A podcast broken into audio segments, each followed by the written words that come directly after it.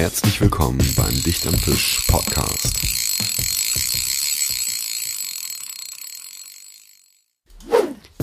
Moin Leute, herzlich willkommen zur dritten Episode von unserem Dicht am Fisch Podcast. Ich bin immer noch Christoph und äh, ich habe heute ein besonderes Thema für euch und zwar das Thema Ethik.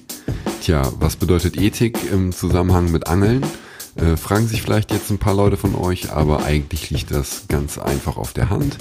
Wir machen ja mit dem Angeln ähm, nichts anderes als auch über Leben und Tod von Tieren zu bestimmen. Wir äh, begehen einen Eingriff in die Natur, wir bewegen uns in der Natur und ähm, da ist es natürlich wichtig, dass man sich auch mal selbst hinterfragt. Für die ganze Chose habe ich mir jemanden eingeladen, der ähm, sich seit vielen Jahren damit beschäftigt, und zwar einen waschechten Philosophen. Ich habe äh, heute hier am Start den Peter. Peter Corzilius ist, äh, wie gesagt, ein waschechter, studierter Philosoph und äh, genau der richtige Ansprechpartner, wenn es ähm, um das Thema Ethik und Allen geht. Wir lassen heute beide mal so ein bisschen die Hosen runter und ähm, reflektieren uns selbst, äh, hinterfragen bestimmte Praktiken und bestimmte Dinge, die wir beim Angeln alle irgendwann mal gemacht haben oder regelmäßig machen. Wir hinterfragen bestimmte Angelarten, wir hinterfragen einfach ähm, unsere Art und Weise, wie wir mit den Tieren umgehen, wie wir äh, Nahrung erwerben oder auch nicht. Und äh, eine ganz wichtige Sache möchte ich da vorab nochmal zu sagen. In den nächsten anderthalb Stunden hört ihr eine Mischung aus persönlichen Meinungen von mir oder von Peter und von ethischen Analysen.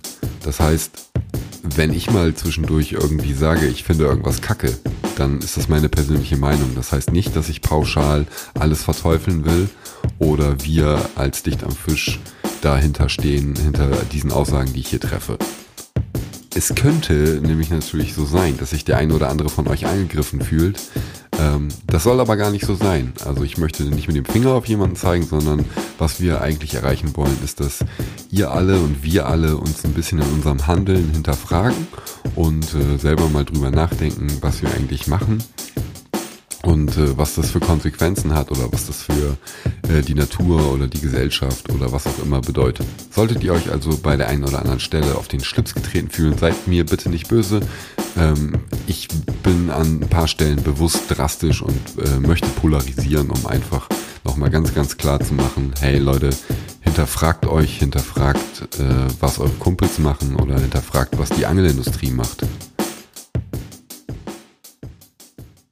So, es ist März, Anfang März. Ich bin auf Möhn und sitze hier äh, mit Peter. Peter, hallo Peter.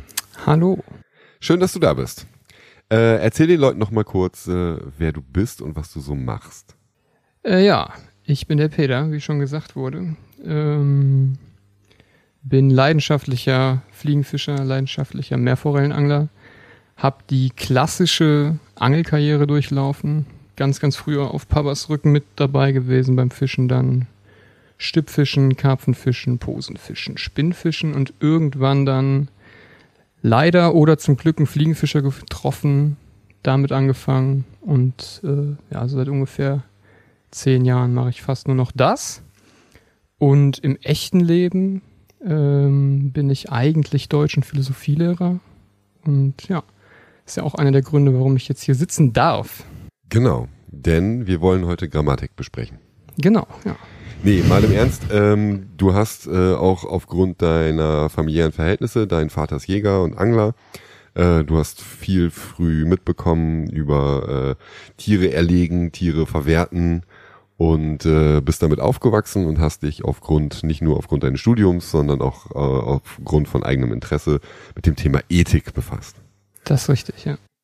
Und ähm, bevor wir darüber sprechen, was Ethik ist, äh, möchtest du ein Zitat vorlesen? Genau, das viel zitierte und viel umstrittene Zitat aus unserem deutschen Tierschutzgesetz. Mit Freiheitsstrafe bis zu drei Jahren oder mit Geldstrafe wird bestraft, wer ein Wirbeltier ohne vernünftigen Grund tötet oder einem Wirbeltier aus Rohheit erhebliche Schmerzen oder Leiden oder länger anhaltende oder sich wiederholende erhebliche Schmerzen oder Leiden zufügt. Hm. Du bist ja Deutschlehrer, du hast das hoffentlich verstanden. Das habe ich Da waren mir tatsächlich zu viele einigermaßen. Ich verstanden. bin kurz ausgestiegen, habe nicht mehr zugehört. Nee, jetzt mal im Ernst. Ähm, das ist unser Bundestierschutzgesetz. Ist das ein Bundesgesetz? Das muss ja ein Bundesgesetz sein. ja, ne? wahrscheinlich. Ne? Ich bin ja kein studierter Jurist. Ja. Ja, aber das ist ja ein, Ge- ein Fischereirecht, Ja. wird ja zum Beispiel auf Länderebene geregelt, aber das Tierschutzgesetz ist meiner Meinung nach ein Bundesgesetz. Stimmt. Ähm, dieses Tierschutzgesetz schreibt uns jetzt also was vor. Ja, dass wir einen vernünftigen Grund haben müssen, um gewisse Dinge zu tun mit Tieren. Okay, jetzt denken viele von euch, äh, wir machen hier ein Catch-and-Release-Fass auf. Machen wir nicht. Jedenfalls nicht ausschließlich, sondern wir gehen noch eine Spur tiefer und weiter oder holen noch ein bisschen weiter aus und Catch-and-Release wird ein ganz großer Bestandteil unserer Diskussion sein heute. Ja, ich denke, wir wollen ja also einfach verschiedene äh, Bereiche beleuchten oder diskutieren eben, die sich mit diesem vernünftigen Grund, der da genannt wird, beschäftigen. Ähm, und der Grund, warum wir zusammensitzen, ist die Ethik nochmal. Ne? Genau. Was ist denn Ethik? Was verstehen wir unter Ethik? Ethik ist ein, ja, ein Teilbereich der Philosophie und Ethik stellt eben die Frage, wie wir handeln sollten, was gut ist und was schlecht ist. Schreibt die Ethik das vor? Die Ethik gibt Faktoren oder Kriterien an die Hand, anhand derer man das bewerten kann. Gut. Und das äh, philosophische, wissenschaftliche Thema werden wir heute mal ein bisschen aufs Angeln projizieren und werden dabei äh, uns selbst reflektieren. Viele von euch werden sich vielleicht wiedererkennen. Ähm, ich glaube sogar fast alle werden sich irgendwo an irgendeiner Stelle wiedererkennen. Äh, Peter und ich ziehen auch ein bisschen die Hose aus. Äh, ich habe auch ein bisschen Angst davor, ähm, weil ich einige Dinge, äh, so die ich für normal halte, besprechen werde heute mit einem Philosophen, der sich mit der Ethik auskennt. Und ähm, Ich bin aber eigentlich ganz nett tatsächlich. ja, ich weiß, ich weiß, ich weiß. Ähm, ihr kennt es ja aus unseren vorangegangenen Podcasts, dass äh, wir eigentlich mit den Leuten vorher fischen gehen. Peter und ich waren eben auch kurz fischen, aber das war eigentlich eher 20 Minuten in anderthalb Meter hohe Wellen äh, springen und äh, versuchen noch bei, äh, was hatten wir, 52 kmh Windböen noch Fliegen durch die Gegend zu schmeißen. War eher extrem baden. Ja, Peter kam ein bisschen später, ähm, aber die ganze Geschichte werden wir auf morgen früh verlegen und äh, was da dann passiert ist, werdet ihr am Ende nochmal von mir als kleines Recap hören. Aber jetzt nochmal kurz zur Ethik. Ähm, ich habe von vornherein gesagt, so wir ziehen die Hosen aus und Mhm. äh, viele werden sich wiedererkennen. Äh, ich will auch gerne so weit gehen und provozieren und sagen, dass viele ähm, merken, wie unglaublich inkonsequent sie sind und dass auch ich schon in den Vorgesprächen gemerkt habe, wie unglaublich inkonsequent ich bin. Und ähm, ich habe lange überlegt, wie wir einen Einstieg in dieses Thema finden. Ähm, das Tierschutzgesetz war ja schon mal ganz gut, aber ähm, ich habe gedacht, wir steigen ein mit einer kleinen Geschichte von mir, ähm, die ich selber erlebt habe. Mhm. Und du sagst kurz was dazu, okay? Das ist spannend, sehr gerne. Pass auf, ich war mit meiner kleinen Tochter, zu dem Zeitpunkt war die ein paar Monate alt oder vielleicht auch schon über ein Jahr, nee, über ein Jahr war sie, glaube ich, äh, angeln. Sie im Kinderwagen, wir waren äh, spazieren im Wald, am Wald gibt's einen kleinen äh, Fluss, da habe ich ein paar Mal äh, den Wobbler ausgeworfen. Natürlich, weil ich meine äh, Lieblingsbeschäftigung noch nachgehen musste, während ich auch mit dem Kind spazieren gehe, habe in dem Moment einen Hecht gefangen. 72 Zentimeter, Ja. Top-Speisefisch Mhm. mooriger Waldfluss. Ähm, ich hol den Fisch ran. Mein Kind guckt aufgeregt zu. Äh, ich sehe, der Fisch hat extrem tief geschluckt und beim Abhaken reiße ich ihm einen Kiemenbogen mit raus. Mhm. Fisch ist verletzt, Fisch blutet. Überlebenschance eher niedrig. Ich musste den Fisch A gegen meinen Willen abschlagen und äh, mitnehmen. B, mein kleines Kind hat zugesehen dabei. Mhm. C, ich hatte keine Tüte dabei oder einen Eimer und musste unvorbereitet den Fisch durch den Wald tragen mit dem Kinderwagen an der Hand und einer Rute am Rucksack. Äh, und Hast musste, du denn Leute getroffen? Ja, äh, lustigerweise eine Finnin, eine Aha. finnische ältere Dame, die gesagt hat, oh, äh, ein Hecht. Ja. Wir haben viele Häste in Finnland. Denk Mhm. dran, du musst den in äh, sauberen Wasser einlegen eine Ja. Nacht und es schmeckt dir zu moorig. Ne? Ist also super süß. Für die war das alles völlig auch safe. Ja.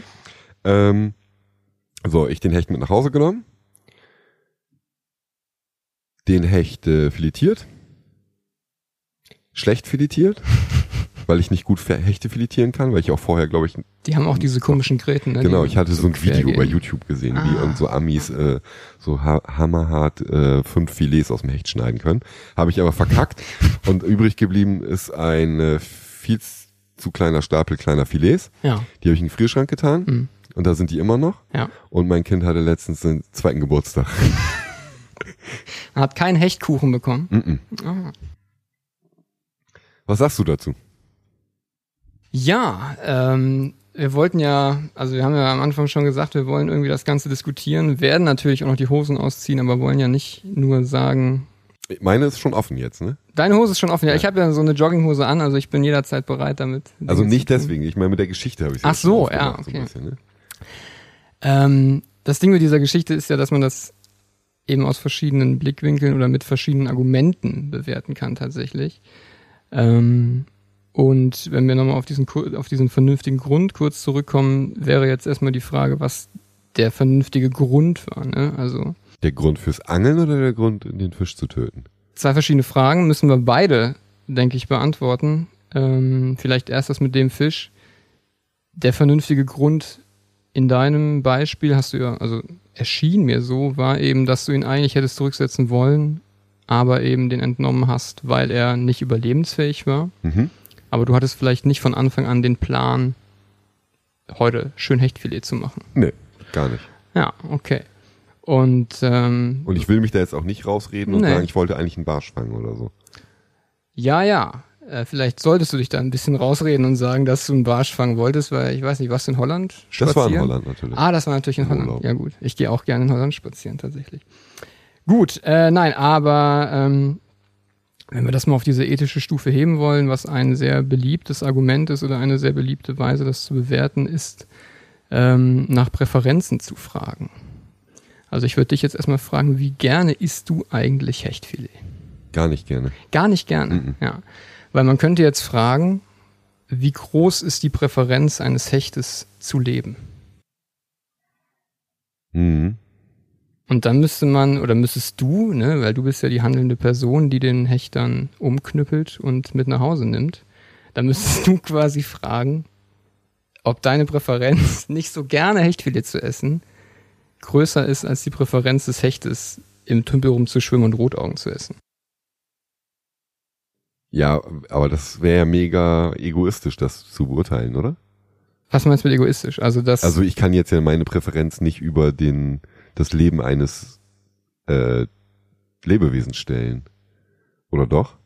das ist, genau das ist ja die Frage, ne? Wie, ich habe nicht Philosophie studiert. Wie, ich hab, äh, war auf Realschule, Alter. Nee, aber jetzt hast, du hast ja jetzt gerade gesagt, du hast jetzt gerade gesagt, ich kann ja nicht meine Präferenz über die Präferenz eines Lebewesens stellen. Und, Ja. dann, und dann hast du halt 24-7 ein Riesenproblem. Ja. Ne? Ja. Also wenn du sagst, du kannst generell niemals deine Präferenz über die Präferenz eines Lebewesens stellen, dann wird es sehr, sehr schwierig mit dem Angeln, dann wird es sehr, sehr schwierig mit Würstchen im Auf, Ja, ja, ja. Äh, im, in der Suppe. Wir haben eben eine sehr, sehr leckere, einen sehr, sehr leckeren Eintopf hier gekocht bekommen, tatsächlich. Ja. Ich habe Eintopf gekocht und äh, ähm, ich habe da hinterher noch eine Wurst reingeschnitten. Aber nur bei mir. Bei Peter nicht. Tatsächlich bei Peter nicht, ne? Nee. Ähm, okay, hast du vollkommen recht, ne? Habe ich ja in dem Fall mit dem Tier auch nicht anders gemacht. Ja. Okay. Vielleicht noch ganz kurz mit diesem Recht haben. Also darüber, darum will es uns ja eigentlich gar nicht so doll gehen, glaube ich. Ne? Wir wollen ja nicht unbedingt mm, Recht mm. haben. Wir wollen, wir wollen Sachen überhaupt nicht, überhaupt diskutieren nicht. Wir wollen und bewerten. Diskutieren. Ne? Genau, wir wollen darüber sprechen. Aber lass uns nochmal zurückkommen auf diese andere Sache, die du gefragt hast. Ähm, mit, beziehungsweise auf die wir gestoßen sind mit diesem vernünftigen Grund, weil so wie das ausgelegt wird in Deutschland zumindest, ist ja dieser vernünftige Grund genau das. Ne? Du haust den Fisch tot und isst den auf. Ja, genau. Wieso essen wir überhaupt Fische auf, wäre jetzt die Frage. Genau. Gute Frage. Wieso, wieso essen wir nicht andere Sachen auf? Top Frage, ne? Ich esse zum Beispiel sehr, sehr gerne Meerforellen auf. Ja, ich auch. Also nicht alle, die ich fange, aber ab und zu esse ich gerne mal eine Meerforelle auf. Und das mache ich ja, weil die sehr lecker schmecken und weil mich das ja auf eine gewisse Art und Weise glücklich macht. Ja, und weil auch aus biologischer Sicht das Essen von einer Meerforelle jetzt auch was Nährstoffe angeht und so auch kein Nahrungsmittel ist, was irgendwie schlecht ist. Nee, klar. Grundsätzlich. Genau.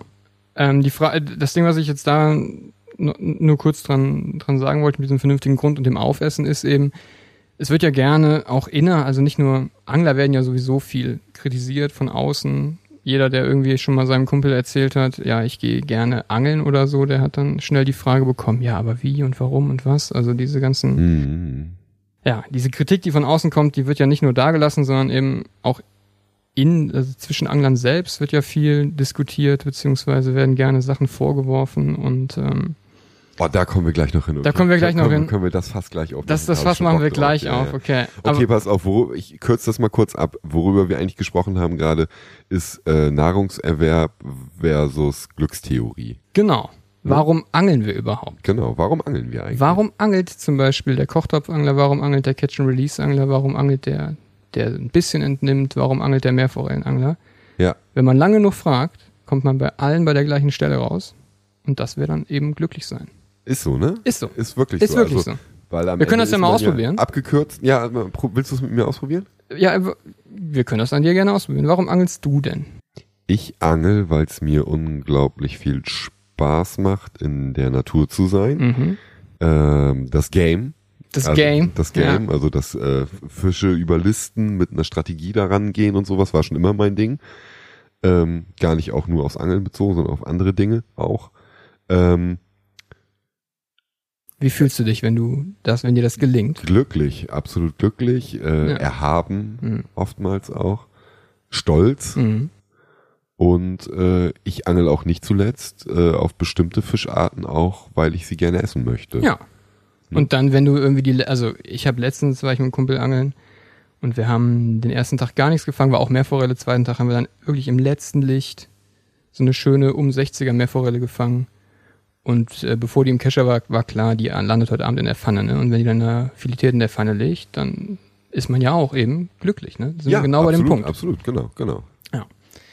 Und wie gesagt, wenn man lang genug fragt, kommt man bei allen Leuten, nicht nur beim Angeln, sondern bei, eigentlich bei allem, was man tut, eben bei Glück raus. Ne? Man möchte glücklich sein und alles, was man tut, Mhm. tut man eben dafür. Okay, das heißt, es kann mich sowohl glücklich machen, den Fisch nur zu essen, als auch ihn vorher selbst zu fangen und Mhm. umzuhauen. Oder es kann dich ja theoretisch, kann es dich ja auch glücklich machen, wenn wir jetzt in Holland spazieren sind, den Fisch wieder schwimmen zu lassen. Ja, aber es gibt ja, ja, ja, absolut, absolut. Ne? Also das finde ich ja ist ja auch so noch so ein Ding. Da kommen wir vielleicht auch noch mal drauf, äh, wo es auch um Respekt und äh, ja, nee, wirklich nur um Respekt geht. Ne? Also um nichts anderes. Ne? Also wenn Ja. ich jetzt zum Beispiel beim Angeln ähm, die der, der, die 40er Grönländer Meerforelle, um jetzt mal Mhm. hier dabei zu bleiben, die Ja. noch nie geleicht hat, äh, ist natürlich lang da an der Küste, sag ich mal, jetzt Mhm. gerade zu dieser Jahreszeit. Wir sind im März übrigens.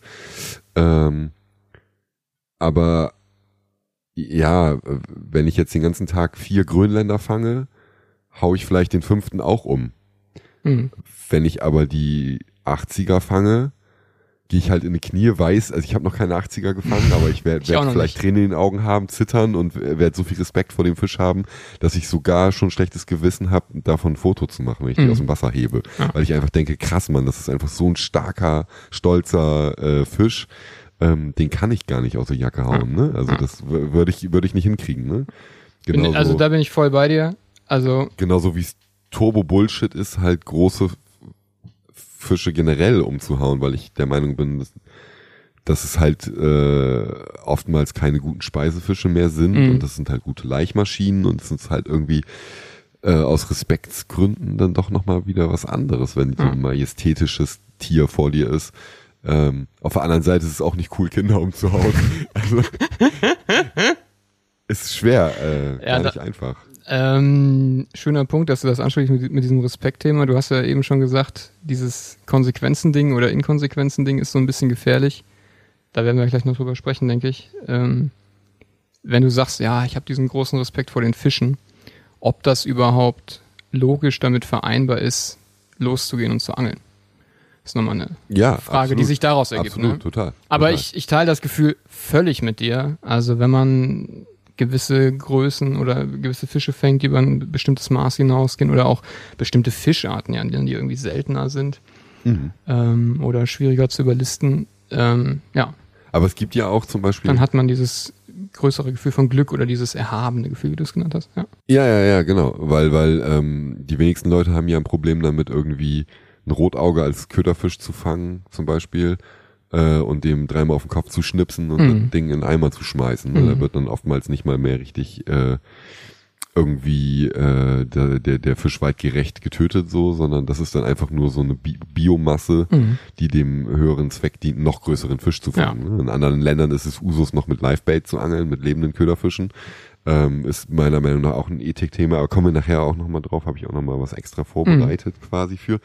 Aber ähm, äh, nochmal eine Story von mir, um meine Hose noch weiter runterzuziehen.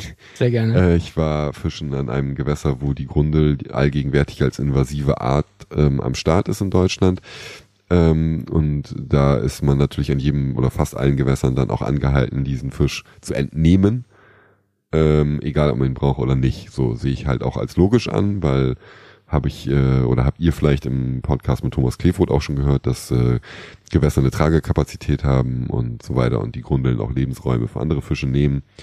Ähm, so, ich fange beim Barschezocken diverse Grundeln und nehme die einfach, piek die ab, leg sie neben mir auf die Spundwand. Was mache ich damit? Was habe ich gemacht? Ja, du hast quasi irgendeine Bewertung vorgenommen, die eben dazu führt, dass du die Fische tötest und wahrscheinlich hast du dir die nicht in die Fritteuse geschmissen. Nee, die habe ich wieder ins Wasser geschmissen, Ja. in der Hoffnung, dass äh, sich ein anderer Fisch die wieder als Nahrung gönnt. Dass die Freunde finden. ja, Ja, oder irgendeine Möwe. okay. Also sind wir, äh, gibt es im Prinzip zwei Ansätze, angeln zu gehen. Glücklich sein Mhm. und Nahrungserwerb. Wobei das eine das andere auch bedingt. Wenn man gerne Fisch isst, isst Mhm. man gerne, äh, geht man angeln, um Fisch zu essen. Ja. Aber wenn man darauf angewiesen ist, diesen Fisch zu essen, um nicht zu verhungern, Mhm. ist es ja nochmal wieder was anderes, oder? Das ist eine, also das jetzt, Also hat's ja nicht, also man ist auch glücklich, wenn man den Fisch gefangen hat. Ja. So geht aber nicht zum Spaß angeln, sondern ist darauf angewiesen, diesen Fisch auch zu essen. Und da sind wir auch im Jahre 2020 äh, sicherlich noch äh, in vielen Ländern dieser Welt äh, ganz klar äh, nicht weit weg von. Ne? das ist eben die große Frage. Also wenn du jetzt sagst, und das ist ja aktuell in unserem, in unserem Tierschutzgesetz so drin, der vernünftige Grund ist eben das Töten, um zu essen, dann müsste man eben die Frage stellen, aber wer bei uns hier braucht denn seinen Zander wirklich zum Überleben? Den braucht ja keiner zum Überleben, ne? Das ist, und dann rückst du halt mit diesem Argument des Nahrungserwerbs deutlich näher an dieses Argument des Glücks ran. Also, du musst ja nicht den Zander essen, du musst auch keinen Nee, Karpfen voll essen. gar nicht. Nee, nee. Voll null, ne? Nee, nee. du kannst genauso gut was anderes essen und dann wird dieses halt, naja, wir müssen den jetzt töten, um den zu essen und das ist unser vernünftiger Grund, wird ein bisschen aufgeweicht, weil wir dann eben wieder da landen, dass wir sagen, ich will Zander essen. Ich will Ja, Mefo ja, essen. Und das ist dann halt ja, eine. Entscheidung, die darauf basiert, dass du glücklich sein willst, weil du eben Zander lieber isst als Nudeln mit Pesto. Gut, aber ja, ja, ja, absolut. Ähm, das Gros der Leute, die aber ja hier rumlaufen in Europa, sind ja auch die Leute, die relativ wenig reflektiert und äh, unhinterfragt sich an Fischtresen oder einen eingefrorenen Antibiotika-Kackfisch aus irgendeiner Pfütze in Asien kaufen Ja. ähm, und denen auch guten Gewissens essen. Und da ähm, wären wir schon bei einem anderen Punkt, ähm, den ich ansprechen wollen würde. Und zwar ist das die gezielte Fischzucht zum Nahrungserwerb und die gezielte Fischzucht zum Spaß von uns, zur Bespaßung. Was meinst du mit gezielter, also du meinst jetzt Forellenpuff? Ja. Geil. So.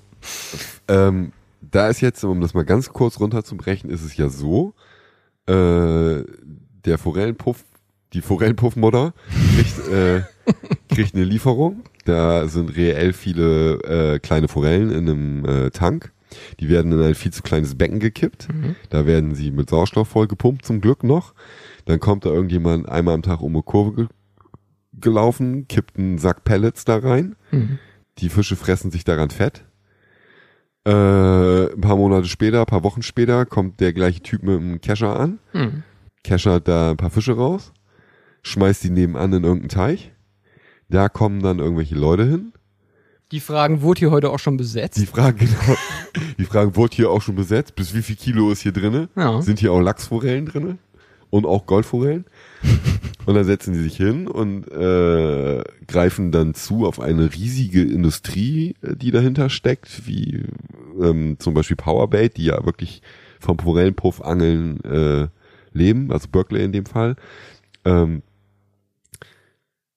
und dann setzen sie sich hin und fangen quasi einen, einen Fisch in einem viel zu kleinen Teich, in einem nicht natürlichen Lebensraum, der vorher gefüttert wurde mit Pellets, Nicht so natürliches Futter. auch, der ja. genau kein natürliches Futter gekriegt hat, hauen den Fisch um, Ja. nehmen den mit, aber verwerten den auch anständig. Also b- bis zum Punkt des Verwertens äh, finde ich da gar nichts, äh, äh, also ab dem Punkt des Verwertens finde ich da nichts Fragwürdiges mehr dran. äh, aber ich, äh, da frage ich mich halt, also ich war früher auch im Forellenpuff geangelt, ich habe ähm, Ich denke, das haben seit- sehr, sehr viele Leute mal seit, gemacht. seit ja. vielen, vielen Jahren da überhaupt gar keinen Turn mehr drauf. Und ich habe, also ich angel aus ethischen Gründen nicht im Forellenpuff. Das ist interessant tatsächlich. Also, da möchte ich nochmal ganz kurz nachfragen, was ist, was war dann letztendlich das Argument, um zu sagen, nie wieder Forellenpuff? Oder erstmal nicht mehr Forellenpuff? äh, die, äh, ich, einfach die Vorstellung, ich denke mir immer auch drüber nach, was, also ich nehme ja ein Leben. Ja. Und die Vorstellung davon, dass jemand einfach ein richtig abgefucktes Scheißleben hatte Hm. und ich erlöse den dann und der hat im Prinzip nur gelebt zu meiner Bespaßung Ja. und zu meinem Nahrungserwerb, den ich eigentlich nicht bräuchte. Und Mhm. ich würde auch nochmal in Frage stellen, ob das Fischfleisch, was wir aus Forellenpuffs essen, jetzt so das geilste ist, weiß ich auch nicht. Aber ähm, ich glaube, einer der Hauptpunkte war, als ich mal meine, oder äh, es muss ungefähr zu der Zeit gewesen sein, wo ich die ersten Meerforellen gefangen habe, dass ich gesagt habe, ich werde nie wieder in Forellenpuff gehen. Ähm, weil man einfach merkt, wie krass unterschiedlich A, sich Fische verhalten, die in, aus einem natürlichen Habitat kommen, ähm, wie krass anders die aussehen und wie anders sie auch schmecken, wenn man sie verwertet. Ja. Ja, dann stecken da ja eigentlich mehrere Sachen drin, ne? Ähm, was dann ja auf jeden Fall ein Punkt ist, ist, dass diese Zucht, die um diese Forellenpuffs, ist das eigentlich der, der richtige Fachbegriff für diese Teiche? Wir benutzen den einfach, ne? Ja. Forellenteich heißt das sonst, glaube ich. Oder äh, wie heißen die sonst so? Angelpark. Angelpark, oh, Angelpark ist gut, ja. Also diese ganze Industrie, die um diese Angelparks drumherum geht. Ähm, ich habe eben schon gesagt, ne, man kann irgendwie abwägen, was ist meine Präferenz, also was will ich und was will eventuell, man weiß das ja nicht so genau, aber was will, was kann der Fisch wollen. Ähm, das geht eben darauf zurück, dass man irgendwie nach Konsequenzen fragt. Ne? Das ist irgendwie ein riesiger Teil der Ethik. Sehr populäre Lösung dieses Problems, na, ja, der Frage, was soll man tun, wie soll man handeln, was ist gut und schlecht. Naja, man schaut auf Konsequenzen. Und wir könnten ja mal so eine Liste anfangen und aufschreiben, was die Konsequenzen von diesen Forellenpuffs sind. Ne? Also was tun die für das, also was tun die generell für die Umwelt? Was tun die generell für die Fische und so weiter und so fort? Und wenn du das gegenüberstellst mit anderen Bereichen des Angelns, dann kommst du wahrscheinlich bei den Forellenpuffs, wenn du so eine Positiv-Negativ-Liste Ja, ja, ja. machst, ne? Ähm, Mir geht's gerade auch nicht nur um negativ, ne? Das ist Nee, nee, mir geht's ja auch um Meinung gewesen, positiv. Ne? Weil als du das gerade mit der Liste gesagt hast, fallen mir definitiv auch positive Punkte ein. ja, natürlich, ne? Man ist ja auch da, macht das ja auch Spaß, man trifft vielleicht nette Leute und so. Ja, ja, und das ist ja auch ein Heranführen ans Angeln und Genau. ein Heranführen an Tiere und so weiter, ne? Genau. Aber generell, wenn man eben auf Konsequenzen schaut und verschiedene Konsequenzen gegeneinander abwägt, gibt es wahrscheinlich oder gibt es eben Formen des Angelns, die am Ende des Tages mehr positiven Einfluss haben auf, ja, auf die Natur, auf die Umwelt, auf Fischbestände und so weiter, als ein Forellenpuff, der eben nur, oder ein äh, Angelpark, der eben nur lebt aufgrund dieser Industrie und auch eben in diesem System drinne bleibt. Ne? Also da wird ja nicht so viel reinvestiert in, du hast ja eben gesagt, die sind nicht in ihrem echten Habitat, die leben nicht wie die Meerforelle wirklich in der Natur. Mhm. Da kommt eben auch dann bei der Natur weniger an, als wenn du jetzt hier in Dänemark die Angelkarte kaufst und davon ein großer Teil wieder in die Renaturierung von Auen geht oder sowas. Ja, ja, oder die ja, Verbesserung der absolut, Laichbedingungen absolut. Ja, und so klar. weiter. Der, der, die Forellenpuffmutter äh, baut vielleicht nochmal eine neue Grillhütte. Dann Ja, neue, neue Räucherhütte, nochmal Ja. so einen kleinen. Bei uns gab's, ich habe auch mal ganz, ganz, ganz, ganz, ganz früher, habe ich mal einen Forellenpuff geangelt und da gab's einen Teich, der hieß Hundezwinger. Kein Scheiß. Geil. Ich sag nicht, welcher Angelpark das war, aber der hieß Hundezwinger.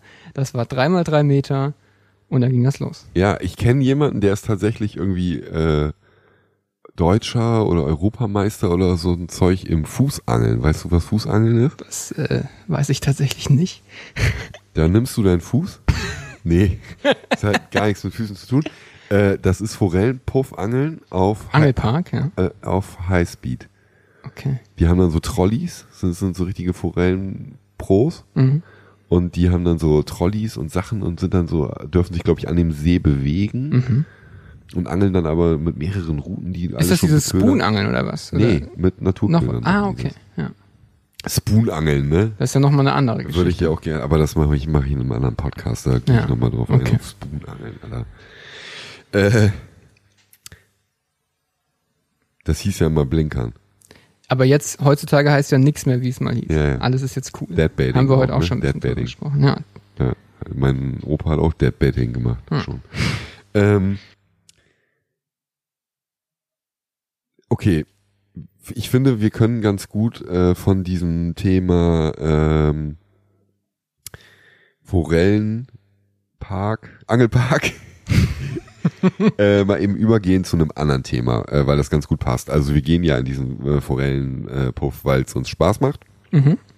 weil man mit Freunden zusammen ist, bla bla bla. Also ähnliche Beweggründe, die man auch manchmal hat, wenn man sonst angeln geht und nicht alleine ist. Mhm. Ich glaube, das Oder wenn man andere Sachen macht, generell. Ne? Genau, genau. Ja.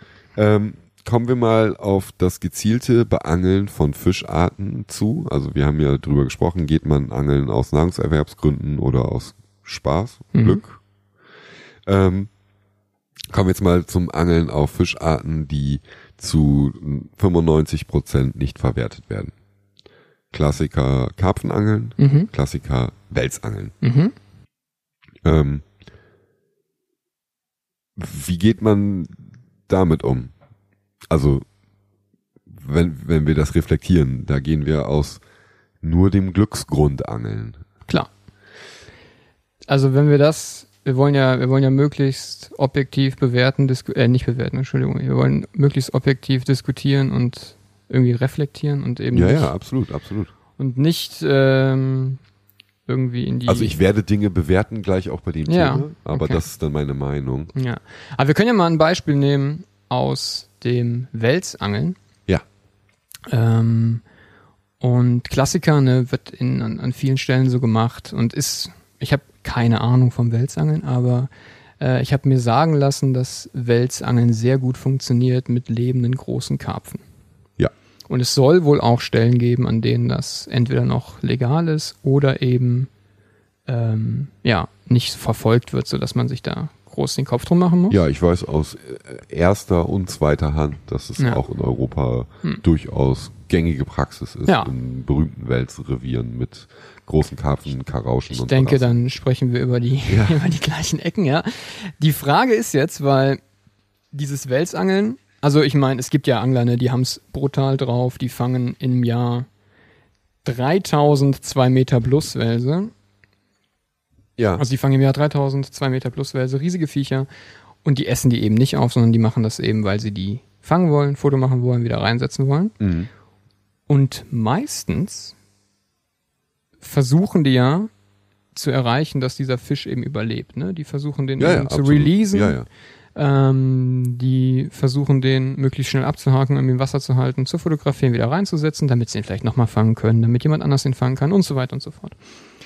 Das heißt, man könnte bei denen irgendwie die Voraussetzung identifizieren, dass sie eben wollen, dass es diesem Fisch einigermaßen den, den, Umstrich, den Umständen entsprechend gut geht.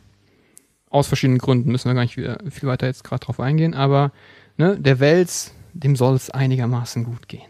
Ja. Auf der anderen Seite hängen die aber eben irgendwie dann einen Karpfen an sieben Drillingen auf, dem es ja wahrscheinlich nicht so gut geht in dieser Situation. Nee.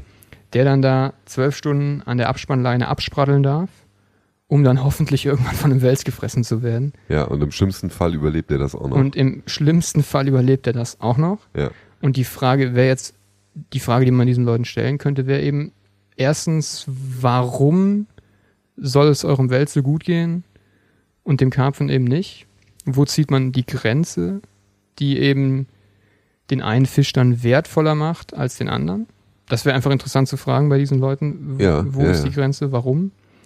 Ähm, und eben die Frage danach, wieso, oder Recht ist immer ein schwieriges Wort, aber wie kommt man denn dazu, den Karpfen eben in diesem lebenden Zustand, in dem, in dem, dem, in dem der ja auf jeden Fall nicht so viel Spaß hat, dieser Situation auszusetzen, in, ja, in der dann landet, um als Welsköder zu fungieren oder als Welsköder, als Welsköder benutzt zu werden. ja, im schlimmsten Fall geht dann ja derjenige, der damit dann den großen Wels fängt, noch hin, bindet den Wels an, im schlimmsten Fall über Nacht, damit er bei Tageslicht ein geileres Foto hinkriegt. Ja. Und das meine ich eben mit bewerten.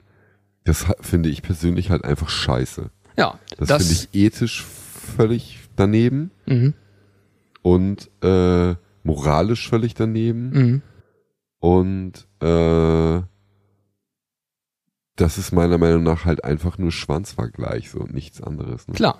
Also, ne, dann, dann können wir zurückkommen auf diesen Punkt, warum machen wir das? Klar, wir machen das irgendwie aus Glücksgründen, wir versuchen irgendwie fröhlich, oder was heißt, ja, fröhlich sein, wir versuchen irgendwie dadurch Glück zu erreichen. Die Frage ist eben, wie viel mutest du oder wie viel mute ich, wie viel muten wir einem anderen Teil der Natur oder einem Fisch zu, um das zu erreichen. Ne? Wenn du, also man kann da ja verschiedene Stufen einteilen. Ich meine, sagen wir mal, wir hätten jetzt heute einen Fisch gefangen tatsächlich. Ja, Wäre ja schön gewesen. Ja. Hätten jetzt irgendwie eine geile Mefo gefangen. Du hättest deine erste 80er Mefo gefangen. Stell Ja, dir das mach ich vor. morgen. Ja, machst du morgen. Aber stell dir vor, du hättest heute Abend deine erste 80er Mefo gefangen. Zack in den Kescher. Zack, geiles Foto. Wir sind hier in Dänemark. Die durfte wieder schwimmen. Du bist hammerglücklich. ja, voll. Und der Fisch hat jetzt potenziell gar nicht so viel gelitten.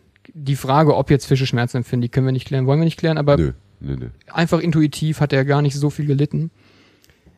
Der Wels für das geile Foto, der die Nacht vorher am Seil hing und der Karpfen oder die zwei, drei Karpfen, die auf dem Weg dahin am Haken hingen, produzieren eben auf dieser Positiv-Negativ-Liste einfach ein deutlich größeres Potenzial an Leid, um am Ende zu deinem Glück zu kommen. Als die Forelle, die halt dann Definitiv. irgendwie drei, vier Definitiv. Minuten gedrillt wurde. Bums in Kescher, bums wieder raus. Und nach allen Regeln der Ethik, Ermittlungskunst, ist, ist das doch einfach scheiße dann, oder? Wenn du jetzt ein, ja, jetzt hau ich mal einen Fachbegriff da rein, Utilitaristen fragen würdest, der eben sowas versucht zu berechnen, ne, der versucht diese Liste zu machen, Hm. der würde sagen, jo, das ist scheiße, kannst nicht machen. Ja. Hau ja. bloß ab. Okay. Das heißt, ähm, wir sind beim Fischen auf Fische ähm, wie Welse oder Karpfen wirklich nur bei der reinen Glückstheorie, stellen uns als Menschen über das Lebewesen Fisch Mhm. und äh, sagen, du musst herhalten ausschließlich für meinen Spaß. Ja, muss aber nicht notwendigerweise, muss nicht in jedem Fall scheiße sein oder schlecht sein oder schlechter sein als andere Sachen. Schönes Beispiel, bis auch ein krass diskutiertes Beispiel, wird immer gerne drüber gestritten. Es gibt tatsächlich Nationalparks, in denen Tiere geschützt werden, Elefanten, irgendwelche süßen, tollen, großen Tiere, in dem in diesen Nationalparks wenige Jagdlizenzen verkauft werden. Das heißt, einmal im Jahr darf da irgendjemand kommen, der immer schon mal einen Elefanten totschießen wollte. Der schießt einen Elefanten tot, zahlt da sehr viel Geld für. Nein. Doch, das gibt's. Also ich habe ich hab die letzten aktuellen Artikel davon gefunden, irgendwie 2012, 2013, aber das ist auf jeden Ja, Fall eine. Praxis, die tatsächlich, wenn du das jetzt ausrechnen würdest, ne, also dieses Ausrechnen muss man sich immer so ein bisschen symbolisch denken, aber wir haben jetzt einen Nationalpark. Wir zwei machen einen Nationalpark auf, haben da unsere Elefanten, Nashörner, all solche Sachen und wir Haben wollen. wir auch einen Bach da drin? ja, sicher. Okay. Auf jeden Fall wollen wir Und einen See? Ja, mit, so, mit solchen Barschen, die es da gibt. gut. Auf jeden Fall wollen wir unsere Elefanten und unsere ganzen Tiere im Nationalpark, den, wir wollen natürlich, dass es denen gut geht, ne? Aber die essen ja sehr viel. So ein Elefant, also ich habe überhaupt keine Ahnung von Elefanten, aber die essen ja jetzt relativ viel, denke ich mal. Ja. Und wir müssen da irgendwie Geld reinbekommen. Und dann könnten wir die Lösung finden, naja, wir, jedes Jahr schießen wir halt zwei, drei Elefanten tot. Und das Geld, was wir damit einnehmen, weil wir da sehr teure Jagdlizenzen verkaufen, reinvestieren wir da.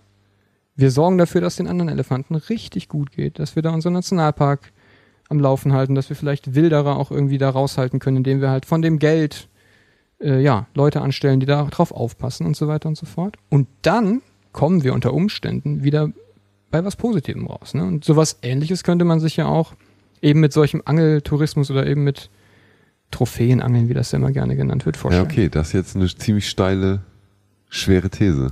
Ja.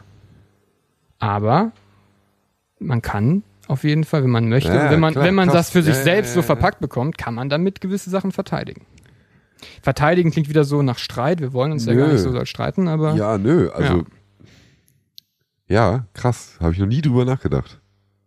Witzig. Ja, natürlich. gibt's aber tatsächlich. Ich weiß noch, ich weiß nicht, ob es tatsächlich noch Parks gibt, die das so machen, aber Ja, ich habe ich hab gerade tatsächlich gedacht, äh, wa- was für was für Wichser sind das eigentlich? ne? Bis du deine Erklärung gerade zu Ende erklärt hast. ja.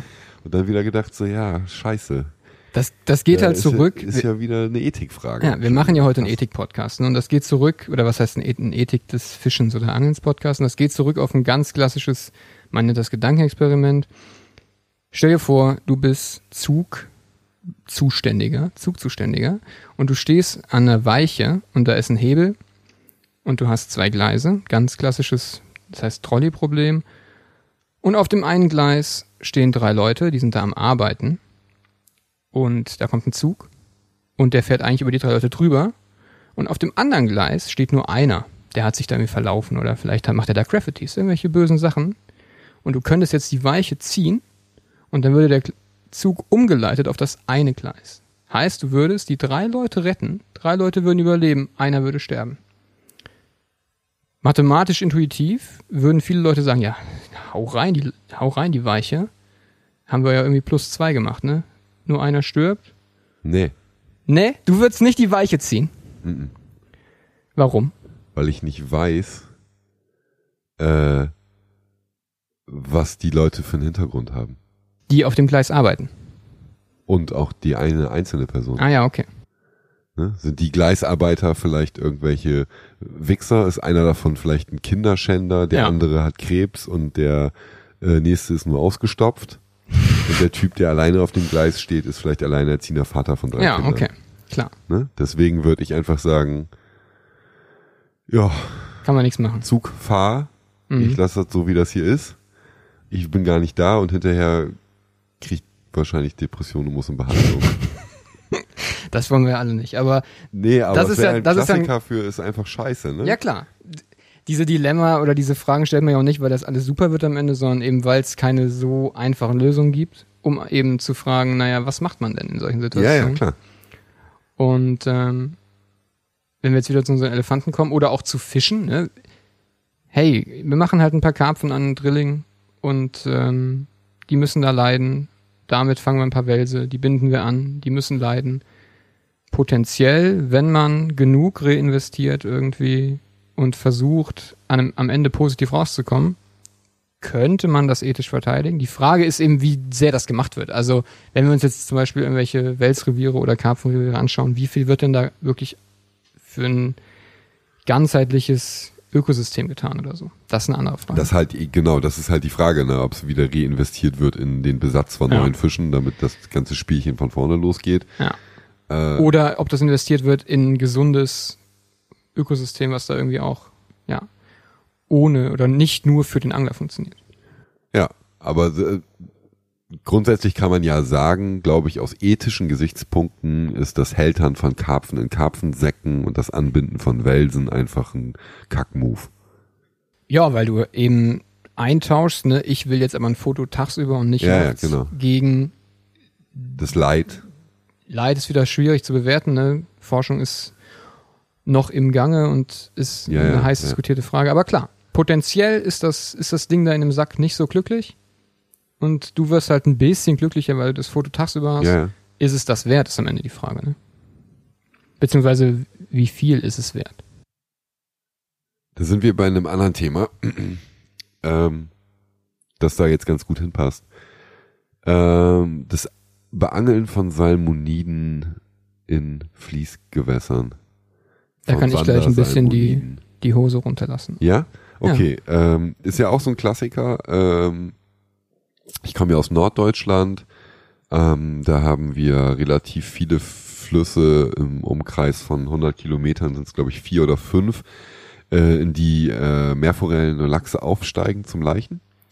Und ähm, ich wette meinen Arsch drauf, dass äh, es mindestens 30 Angelvereine gibt, die äh, Salmoniden in diesen Flüssen auch besetzen, also die Meerforellen und Lachse besetzen, die ähm, quasi Mitgliedsbeiträge dafür investieren, den Bestand von Fischen aufrecht zu erhalten, die es mit ganz viel Glück durch die 8000 Wasserkraftwerke und Staustufen und verschlossenen Ab- und Aufstiegswege schaffen. Manchmal engagieren die sich ja sogar noch dafür, dass da irgendwie rückgebaut wird. Ne? Genau, Oder helfen ja, ja, dabei, ja, die absolut. Gewässer werden renaturiert. Das ist ja auch ein super Beitrag. Ähm, Und dann hauen die Fische wieder ab, ja. schwimmen ins Meer. Mhm.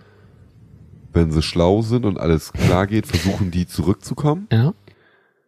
Wenn sie es über die Wehre schaffen, sind sie irgendwann wieder da, Mhm. Leichen, Mhm. und sehen zu, dass sie sich dann wieder ins Meer verpissen. Ja. So. Das ist ja der Idealzustand. Der Ja. Ist-Zustand ist aber, viele Fische, die besetzt werden, wandern nicht ab, weil sie nicht können.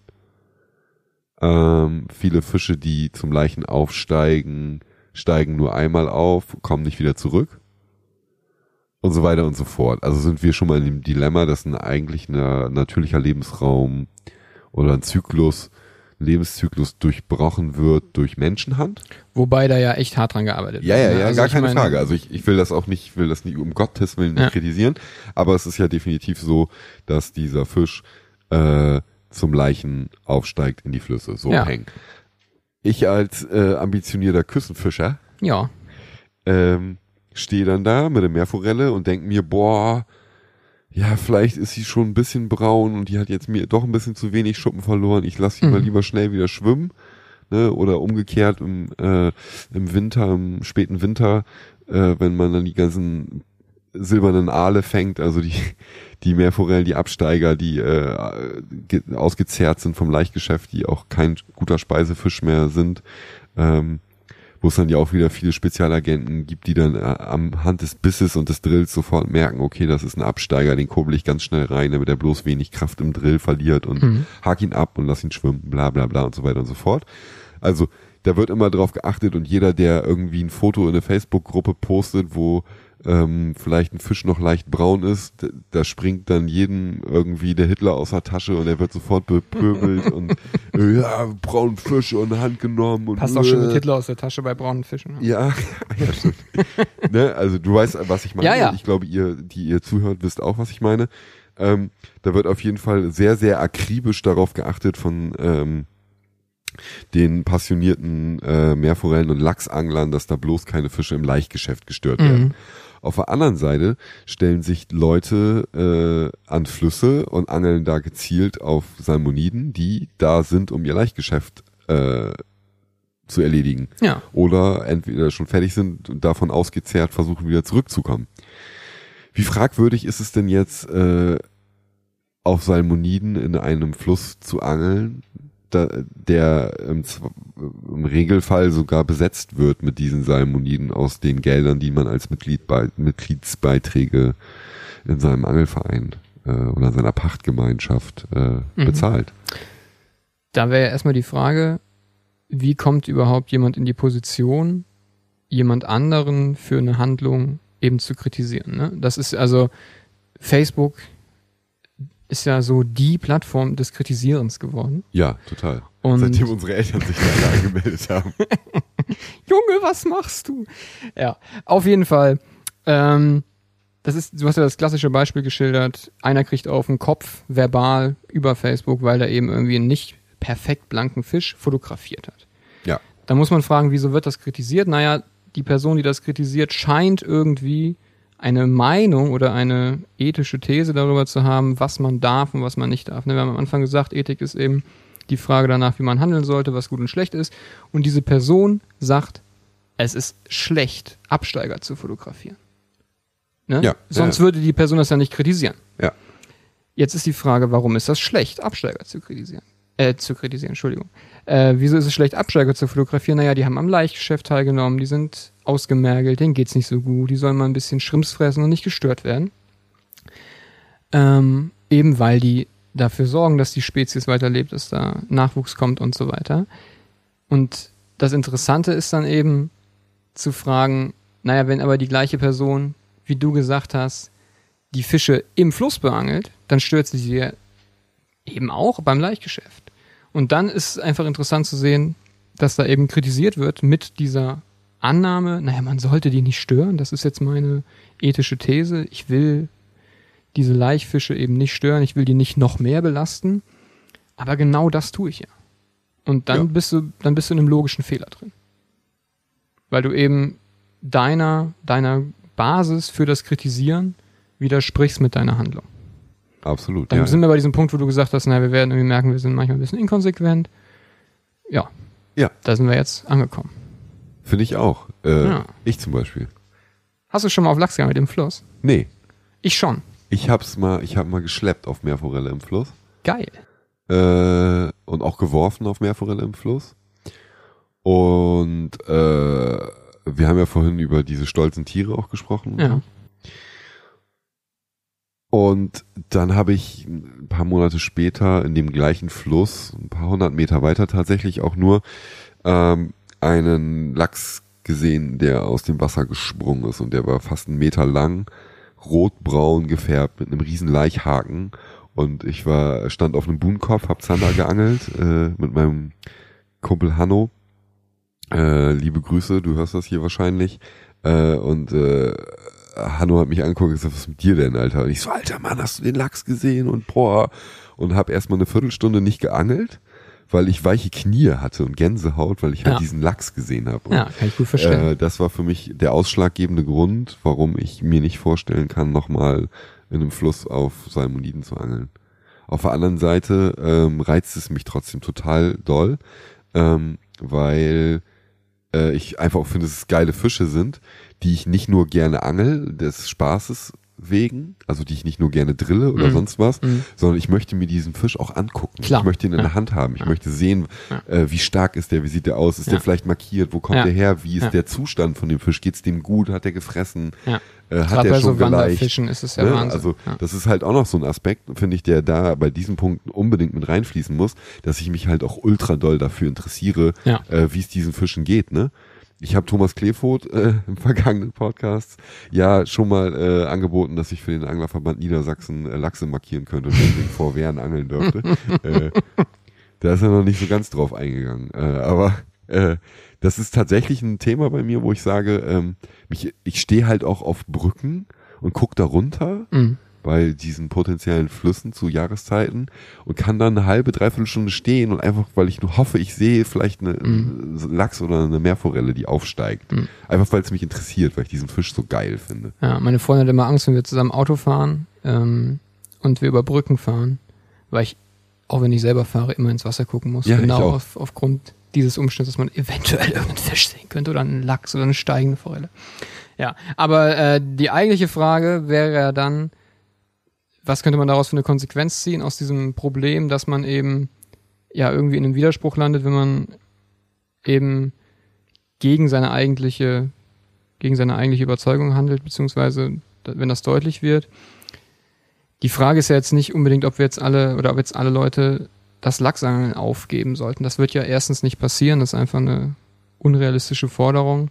Zum anderen ist es ja auch nicht die notwendige Konsequenz. Die Frage wäre eher, ob man nicht vielleicht mit zu krassem Kritisieren aufhören, äh, aufhören könnte. Ne? Beziehungsweise, dass eben gerade innerhalb des Angelns, wenn man ja eigentlich ähnliche Ziele hat und ähnliche Handlungsgründe, wenn man am Anfang festgestellt, wir handeln alle irgendwie aus Glücksgründen, ob man dann nicht vielleicht zweimal überlegen sollte, dreimal, viermal, fünfmal, was man zu kritisieren hat und ob man das überhaupt kri kritisieren kann, ohne in so einen Widerspruch zu landen. Ja, definitiv. Damit nimmt man Leute in Schutz, aber auch nicht, ne? Also, ja, ja, du hast schon recht. Also, ich bin ja auch, ich möchte das gerne kritisieren, weil ich selber für Kacke halte. aber eigentlich hast du recht, geht mich das erstens nichts an, was die Leute machen und zweitens ist es ja auch wieder Nahrungserwerb, bla bla, aber ob jetzt ein leichender Fisch oder ein Fisch im Laichgeschäft ein geiler Nahrungsfisch ist, weiß ich auch nicht. Das Problem ist ja eben, wenn wir mit, mit solchen Punkten ganz, ganz, ganz, ganz, ganz, ganz konsequent umgehen würden und wollen würden, dann müssten wir uns gerade beim Angeln so stark einschränken, dass wir am Ende vielleicht gar nicht mehr angeln dürften. Beziehungsweise eben, dass das eben nicht mehr besonders moralisch wäre, das zu vertreten, nicht mehr besonders ethisch gut. Und da wollen wir ja nicht rauskommen. Ne, die, Frage wäre eher, wie können wir denn irgendwie reinvestieren? Wie können wir denn bei einem positiven Endergebnis rauskommen? Wie können wir denn dieses potenzielle Leid, worüber wir gesprochen haben, unabhängig von der Frage, wie und ob und was Fische für Leid empfinden, ganz unabhängig davon, wäre die Frage, wie kommen wir denn dabei raus, dass es irgendwie für, für alle Beteiligten ein bisschen angenehmer wird, beziehungsweise wir bei einem potenziell positiveren, besseren Ergebnis rauskommen. Ich weiß es. Nein, ich weiß hast es du die nicht. Lösung? Ich habe eine Idee. Du hast eine Idee. Pass auf, ich mache jetzt erstmal ein Bier auf vor der Idee. Erstmal ein Bier, das ist Willst sehr auch noch gut. Ich hätte auch trinken? gern noch ein Bier, ja. Ich bin ja letztes Jahr nach Schweden gezogen und wenn man in Schweden wohnt, dann weiß man zum einen das deutsche Bier sehr zu schätzen und vor allem die deutschen und auch dänischen Bierpreise. Ja, Ähm, ja, definitiv. denn in äh, Schweden zahlt man in der Kneipe auch mal locker 7, 8, 9 Euro für ein Bierchen. Ich weiß. Aber wir haben das hier mitgebracht, importiert. Sehr gut importiert, danke. So, auf die. Ethik. Ja, Jetzt zu meinem Lösungsansatz für das Ganze. bin sehr gespannt. Meine Mutter hat früher immer zu mir gesagt, äh, der Ton macht die Musik und alles in Maßen, nicht in Massen. Und ich glaube, dass wir gesellschaftlich da ein generelles Maß- und Massenproblem haben. Wir haben vorhin auch schon über Fleischkonsum gesprochen. Ja, Ähm, und ich glaube, dass die Gesellschaft an einem Punkt ist, wo sie merkt, dass die Ressource Tier, die Ressource Natur, die Ressource Energie äh, eine endliche und eine zu hinterfragende ist und eine ethisch zu hinterfragende Ressource ist. da hätte ich vielleicht nur eine ganz kurze Anmerkung. Du hast ja eben erzählt, dass du äh, auch ein Fahrradfreak bist. Ja. Und ähm, das ist immer so schön, einfach ja nach dem Gefühl zu gehen. Einfach potenziell, ohne Forschung, ohne wissenschaftlichen Aspekt. Wenn du auf deinem Fahrrad sitzt, musst du dir eben keine Gedanken darüber machen, wie sich das, was das Fahrrad dabei empfindet und was mit dem Fahrrad los ist, wenn du Fahrrad fährst. ist einfach Quatsch, darüber nachzudenken. Ja, absolut. Beim Fisch zu, zu fragen, was bei dem Fisch passiert, wenn man angelt. Achso, ich dachte, du wolltest jetzt drauf hinaus, was passiert, wenn man mit Delfinen schwimmt zum Beispiel. Wenn man auf Delfin sitzt und dann mit denen schwimmt. Ja, ich, wir können auch mal auf einem Delfin sitzen und dann einen Podcast machen. Aber die Frage eben zu überlegen, was passiert, also mit, was passiert mit dem Fahrrad? Ja, scheiß drauf, ne? Ist ein Ja, Fahrrad. ja, ja, genau. Aber ich denke, die meisten Leute wären schneller mit der Aussage scheiß drauf, was mit dem Fahrrad passiert, wenn ich Fahrrad fahre, als mit der Aussage scheiß drauf, was mit dem Fisch passiert, wenn ich angel. Ein Fahrrad ist Ja, ja, eben was absolut. anderes als ein Fisch, Ja, ja, ne? absolut. beziehungsweise ein Fisch ist was anderes als ein Fahrrad. Ja. Genau darauf wollte ich hinaus. Oh, Entschuldigung. Also nicht aufs Fisch-Fahrrad-Vergleich, sondern auf äh, diese dieses Verständnis darüber, was wir eigentlich machen und genau das, wo du eben drauf gezielt hast, dieses äh, zu hinterfragen, was machen wir eigentlich. Ähm, und da hat ja das Land Hamburg äh, dieses Jahr einen ganz oder letztes Jahr einen ganz großen Schritt gemacht und ein Entnahmefenster im Fischereigesetz verankert. Und gesagt, dieses Entnahmefenster ist vereinbar mit dem Tierschutzgesetz. Peng. Und so hinterfragt sich auch der letzte Kochtopfangler kurz, Mhm. was mache ich hier eigentlich? Mhm. Und so hinterfragt sich auch der Catch-and-Releaser vielleicht nochmal, äh, was mache ich hier eigentlich? Du meinst Äh, jetzt den Catch and Releaser, der nur zurücksetzt? Genau, ich meine jetzt den Stereotypen äh, YouTube-Kommentator, Alter, warum setzt den Fisch nicht zurück? Äh, Ja. ich, man muss alle Fische zurücksetzen. Vielleicht können wir da auch nochmal ganz kurz einen logischen Widerspruch aufdecken. Ja. Das ist eines der größten Hobbys von Philosophen. Der Catch-and-Release-Angler sagt, dem Fisch muss es gut gehen, der Fisch muss leben, der Fisch muss fröhlich sein. Dann darf er nicht angeln. Wenn du wirklich, wenn du das wirklich glaubst, dass, es, dass du den Fisch halt nicht verletzen willst, dass du den Fisch wirklich nicht beeinträchtigen willst, dann darfst du eben nicht angeln. Und wenn du das als Catch-and-Release-Angler wirklich denkst, dann verkauf dein Zeug. Ja, sehe ich genauso. Ja. Absolut, absolut. Ähm, also, Entnahmefenster. Mega geile Sache. Äh, eröffnet uns plötzlich äh, in bestimmten Bundesländern ähm, die Möglichkeit, anders zu entscheiden und zu bewerten, ob wir einen Fisch verwerten oder nicht. Heißt einfach, kleinere Fische bleiben geschont. Normales untere Schonmaß gibt es eigentlich überall. Äh, aber auch größere Fische müssen zurückgesetzt werden. Wir äh, sind, wie gesagt, auf Möhn gerade. Hier gibt es einen sehr großen See, in dem man sehr gut angeln kann. Und hier ist eine strikte Catch-and-Release-Regelung für Hechte zum Beispiel. Einfach um den Bestand zu schonen. Ist die Frage, warum macht man das in Holland zum Beispiel auch? Warum äh, kann ein Nachbarland von Deutschland plötzlich eine ganz andere Herangehensweise an das Thema Angeln haben? Ich denke, das liegt daran, dass die zum einen, also dass zum Beispiel Holland diesen guten Grund, ich, die haben ja auch ein anderes Tierschutzgesetz und ich kann auch kein Holländisch, aber die interpretieren, wenn sie jetzt unser Gesetz hätten, interpretieren die den guten Grund anders. Oder durchschauen halt eventuell, dass hinter dem Töten und Essen auch irgendwie das Glück steht zum Beispiel. Und in Holland, ne, muss man ja sagen, relativ transparent geregelt, auch mit Fischpass und so weiter, wird das Ganze ja eben, ja, zum einen als, als, als Industrie gedacht, die auch wieder reinvestiert, die irgendwie Öffentlichkeitsarbeit leistet, Absolut. die versucht, das, ja, Also die Intention. den Fischen auch so, so eine Lobby zu geben, die die ja zum Teil einfach nicht haben. Das ist ja auch eine, eine Leistung der ja, Angler, ja, ja, muss total. man sagen, Ja, ja, total. dass da eben was für die Fische passiert. Und dann bist du wieder auch, ja, bei einem positiven Ergebnis. Ja, und eins der, der, der ähm, Hauptintentionen der äh, Niederländer, äh, beziehungsweise der, der Sportfisserie äh, Niederlands ist ja, dass die Leute sich in ihrer Natur, in ihrer, in der Freizeit bewegen und die Natur ganz anders wahrnehmen. Also die haben eine ganz andere Herangehensweise. Da ist das übergeordnete Ziel einfach, ähm, die Leute setzen sich mit der Natur in ihrem Land ganz anders auseinander, weil sie diese Fische wertschätzen, weil sie die Ufer wertschätzen, weil sie das Wasser wertschätzen, weil jemand, der viel angelt, äh, auch viel darauf achtet, was an diesen Gewässern passiert und so weiter und so fort. Und ich muss auch sagen, dass holländische Gewässer oft sauberer aussehen in den Uferzonen als in Deutschland. Liegt natürlich zum einen daran, dass Holland natürlich ganz anders aufpassen muss auf äh, die Gewässer, damit Holland nicht unterm Meer versinkt, damit die Entwässerung des Landes funktioniert. Ja. Spielt da sicherlich auch mit rein, aber ich habe einfach das Gefühl, dass äh, sowohl das Angeln als auch die also, also das Angeln bei den Nicht-Anglern da höher angesehen oder anders angesehen wird in Holland. Ähm, als in Deutschland und dass die Herangehensweise ans Angeln einfach eine ganz andere ist und dass das Naturerlebnis im Vordergrund steht. Und, und genau das ist ja das, was dann am Ende irgendwie zu einer Wertschätzung führt. Und aus so einer Wertschätzung kann ja auch wieder ein Schutz entstehen, ein Engagement, Ja. Wo sowas passiert. Und da ne? sind wir wieder bei meiner Mutter, die gesagt hat, Ja. na, in Maßen und nicht in Massen. Und jetzt pass mal auf, jetzt sage ich dir was zu deiner Mutter, die ist dann ganz theoretisch, also wenn man das jetzt ein bisschen abstrahiert, ist sie äh, auch Ethikerin. Und dann ist sie bei sowas, was man Tugendethik Ethik nennt, wo man Ja. sagt, man versucht eben zwischen zwei Extremen ein Gut zu finden, das den, ja, das dann eben das ethisch richtig, Richtige ist.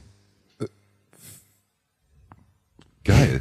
Geil, Ja, oder? jetzt fehlen mir fast die Worte. Das Ja. passiert eigentlich auch eher selten. Nein, aber, also Aber- das ist äh, dann, dann das, was, was man dann da findet in der Mitte, ne? Alles in Maßen, nicht in Massen, das wäre eine Tugend, das wäre, ist ein abstrakter Begriff einfach für den richtigen Umgang mit einer Ressource, mit einem, mit einem, ja, mit einem Thema, was eben eine Handlung von dir oder von mir verlangt. Und wenn man dann eben den mittleren Weg findet, der in kein Extrem abweicht, Ja, genau, wir hauen genau. jetzt nicht alle Fische um, machen die Flüsse leer, fügen den Fischen möglichst viel Leid zu, aber wir gehen eben auch nicht hin und verbieten alles, weil dann müssen wir halt alles verbieten. ne? Dann kannst du keine Butter mehr und kein Fliegen mehr und gar nichts mehr. Und da muss man eben eine Tugend finden. Wenn man das jetzt ein bisschen, den, den Begriff ein bisschen erweitert, dann landet man irgendwo in der Mitte. in einem Maß. Genau, in einem Maß. Genau, genau. In einem Maß, guck mal. Und schon Maß, Mindestmaß und Höchstmaß ist ja auch ein Maß. Findest du, das ist, ist eine gute Herangehensweise an als als äh, als Philosoph, der sich mit Ethik auseinandersetzt, mit Ethik und Fischen? Du meinst diese Entnahmefenster? Ja, ja, ja, genau.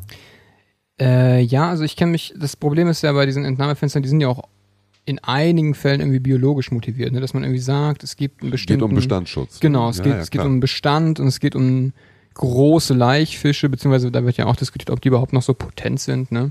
Den ganz großen Hechten fehlt Ja, ja. dann, glaube ich, da auch wieder irgendwann an Eiern. Ähm, aber Ich finde ihn echt doch nicht an Eiern die großen.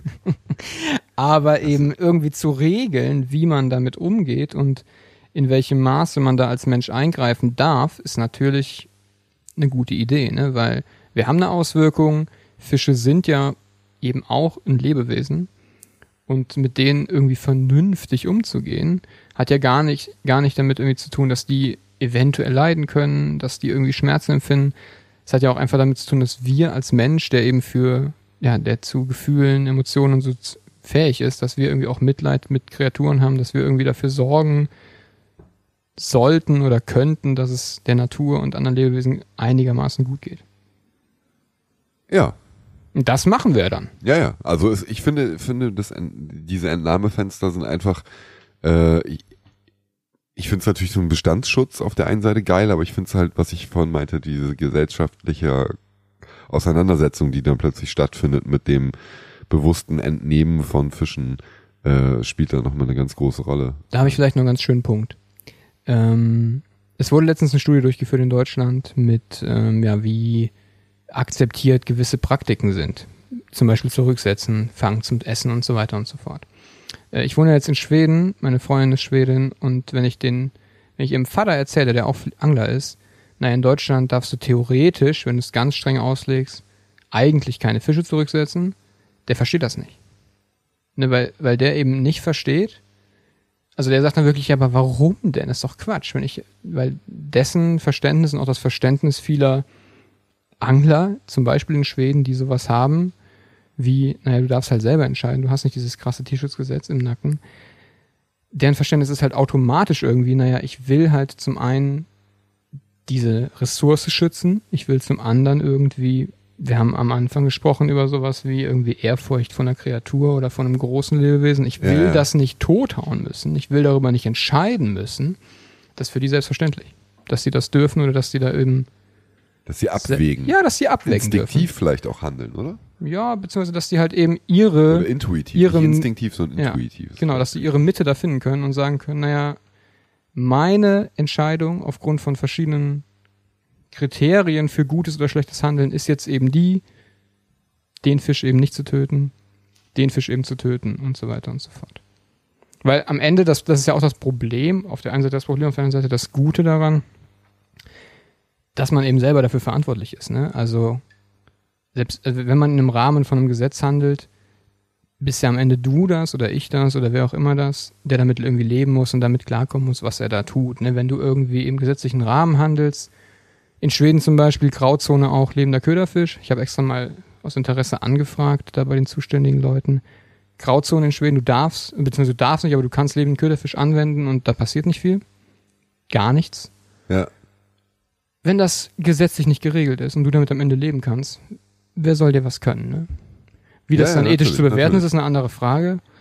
Aber am Ende ist man halt eben selbst verantwortlich und man selbst sollte sich eben diese Fragen stellen. Was ist es mir wert, das hier zu tun? Bums. Okay, sehr gut. Ähm, ich würde gerne noch auf äh, zwei, drei größere oder intensivere Themen zu sprechen kommen. Oh. Mhm. Ja. Schwanzvergleich. Oh ja. So. Hoserunner. Nee, äh, und zwar gibt es äh, meiner Meinung nach beim Angeln und auch beim Jagen äh, natürlich große Schwanzvergleiche. Trophy Hunting, Trophy Fishing, bla bla. Klassiker für mich ist, ist Big Game Fischen, Mhm. ähm, was ich auch nicht ganz nachvollziehen kann. Erkennst du das von dir selber, dass du, es gibt ja Unmengen an Angel-Content im Internet, Äh, vor allem Videos und sowas, ne? Kennst du das, dass du dir Dinge einfach überhaupt gar nicht erst anguckst, weil du es einfach voll Banane findest? Ja. Also ich finde Big Game Fischen völlig, ich finde es einfach richtig scheiße. Kannst dich damit null ich kann mich identifizieren. da null, nicht geil. ich weiß ja. überhaupt nicht, wo die Intention sein Ja. soll. Irgendwie so einen bekackten Marlin Sich oder an so einen. Stuhl binden zu lassen. Das ist für mich ist das völlige Kacke, Alter. Ich habe letztens, aber da muss ich sagen, da habe ich auch irgendwie 40 Minuten Video geguckt Mhm. über einen Typen, der hat äh, vom Kajaken Marlin gefangen und dann hat er Das habe ich auch gesehen. Hast das, du's auch das, gesehen? Ja, da bei Facebook so ein Ausschnitt auf jeden Fall, ja, ja. Äh, Ich hab das Irgendwie auch ein Video Rekord, gesehen. glaub ich, Ja, ne? Ja, das war ja. einfach nur ultra krass, Mann. Und dann haben die Boote angefunkt Ja, und ja, ja, mussten ja, ja. Benzin Ja. nachbringen und das war, also ich habe es mir angeguckt, weil es geil geschnitten, Puls geil 200, gefilmt ne? war, Ja, ja. geile Dramaturgie hatte. Aber im Endeffekt habe ich gedacht, Alter, warum angelst du Lelek einfach auf einen Fisch mit einem Kajak, der doppelt so groß ist wie dein scheiß Boot, Alter? Das ist eine super interessante Frage jetzt. Also wa wa warum? Ja. So, und dann Ist halt super spannend, haben die ne? im Boot gesessen und noch so rumgeheuchelt, so, ja, ich will ihn jetzt aber auch nicht so lange drillen, dass der nicht äh, stirbt. Mhm. Äh, ne, vielleicht schneide ich auch gleich die Schnur durch, so nach vier Stunden Drill oder so. Ja. Digga, da, also, D- Das ist eben auch ein Ding, wo man irgendwo ankommt, äh, beziehungsweise wo man irgendwann ankommt, wenn man fragt, ne, was ist es mir wert, was will ich machen für mein Glück, beziehungsweise ja. was passiert auch mit diesem Tier. Ja, aber das sind ja auch ke- trotzdem keine Leute, die auch Katzen schlagen oder so. Das ist ja das Interessante, ne? Also, dass unsere Beziehung zu verschiedenen Tierarten, beziehungsweise zu verschiedenen, sogar zu verschiedenen Fischen, sehr verschieden sein kann. Absolut. Aufgrund von- Die Grundel, ne? Ja, die Grunde. Die total emotionslos wegschnipsen. Oder die 200 lebenden kleinen 5 Zentimeter Rotaugen, die ich in Schweden als Köderfisch benutze, also ich nicht, aber andere Leute, um äh, irgendwie einen dicken Barsch zu fangen. Wo zieht man die Grenze? Warum zieht man die Grenze? Ähm, und bei diesem, bei diesem Big Game Ding ist halt eben wirklich die Frage, ich meine, ich habe da überhaupt keine Ahnung von irgendwie zur Mortalität oder so. Wenn man dann irgendwie sowas sagt, ne, weil ich will jetzt den Fisch nicht zu lange drillen, der soll irgendwie überleben, ich bin irgendwie krasser Catch-and-Releaser und so weiter und so Dann fort. angel nicht auf den, Alter. Kein Scheiß. Dann angel nicht auf Fische, die du sieben Ja. Stunden drillen musst, damit du die rausbekommst. Das Ganz ist, im Ernst. Dann, dann hau ihn wenigstens um und hab da irgendwie Respekt vor, dass du halt damit auch ein Leben beendest und leb damit, aber heuchel nicht. Klar, der schwimmt irgendwie weg und dann kommt er irgendwie eine Stunde später irgendwo Ja, ja, das also ist ja auch ich, scheiße. Ich, es gibt ja auch Big Game Fischen, ich will das ja nicht verteufeln, um Gottes Willen.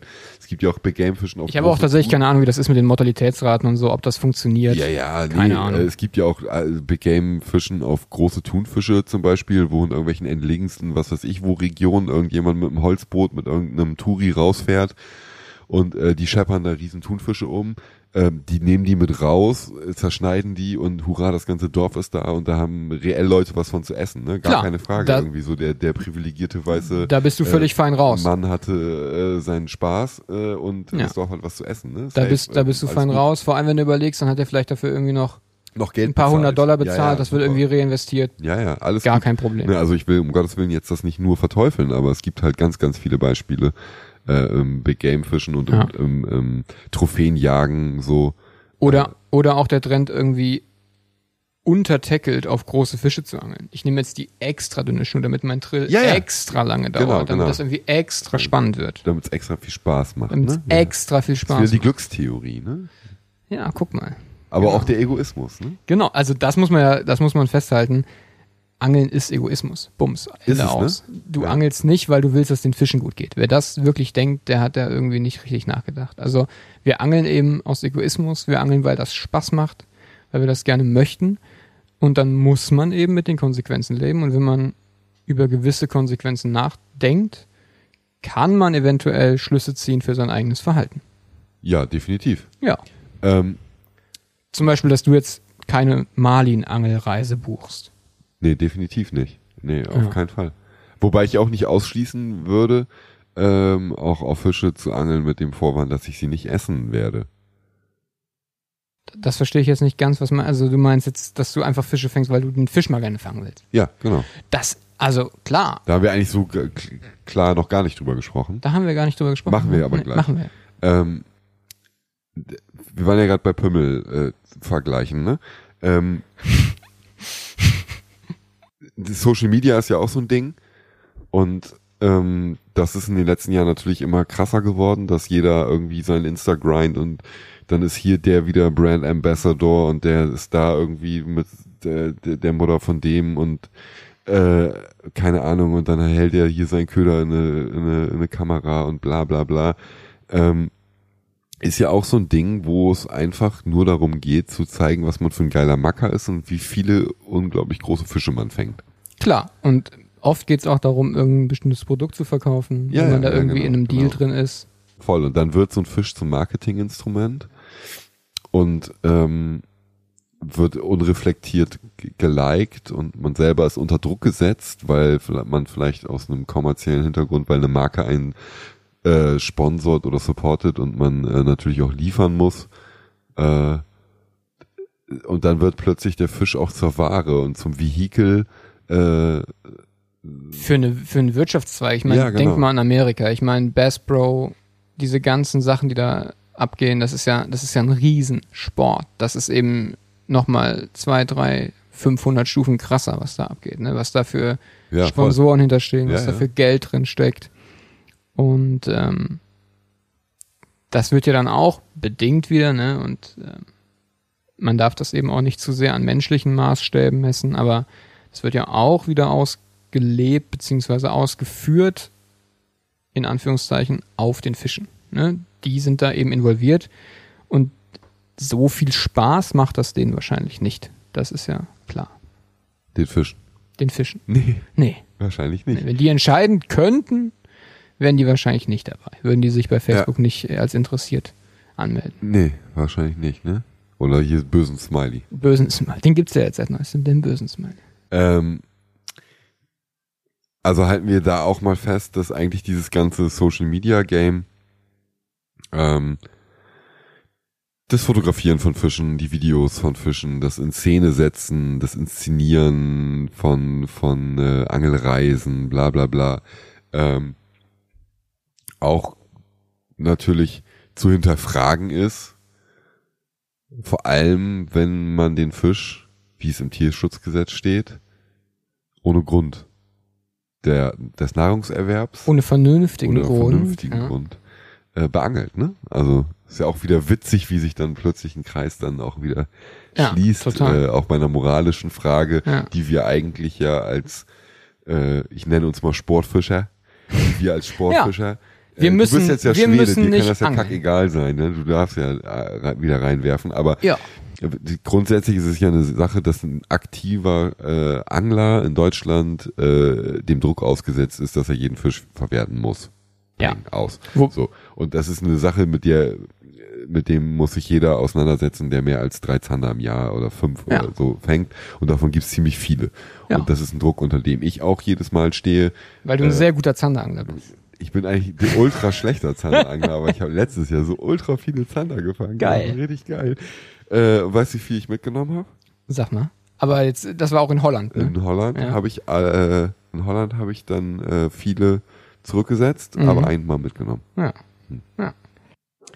Äh, nee, mal im Ernst. Äh, witzige Geschichte, ähm, wie dann plötzlich der Fisch und die Ethik zum Vehikel einer Industrie auch wird. Ne? Ja, und, und dann wird's eben relevant. Weil wenn, wenn, wenn du halt sagst, keine Ahnung, was weiß ich, ich möchte jetzt hier diesen hervorragenden neuen Wobbler verkaufen und dafür fotografiere ich jetzt hier den Fisch tot, weil irgendwie Fotos von Fischen, die noch leben, besser ankommen als Fotos von toten Fischen, dann landest du halt eben schnell in der Frage, aber ist es das, beziehungsweise ist es das erstens wert und zweitens, auch wieder ein schwieriger Begriff, aber ist man denn dazu überhaupt ethisch berechtigt? Also woher nimmst du oder woher nehmen wir als Mensch das Recht, diesen Fisch quasi zum Beispiel ersticken, man muss es ja so sagen, ersticken zu lassen, Ja, ja.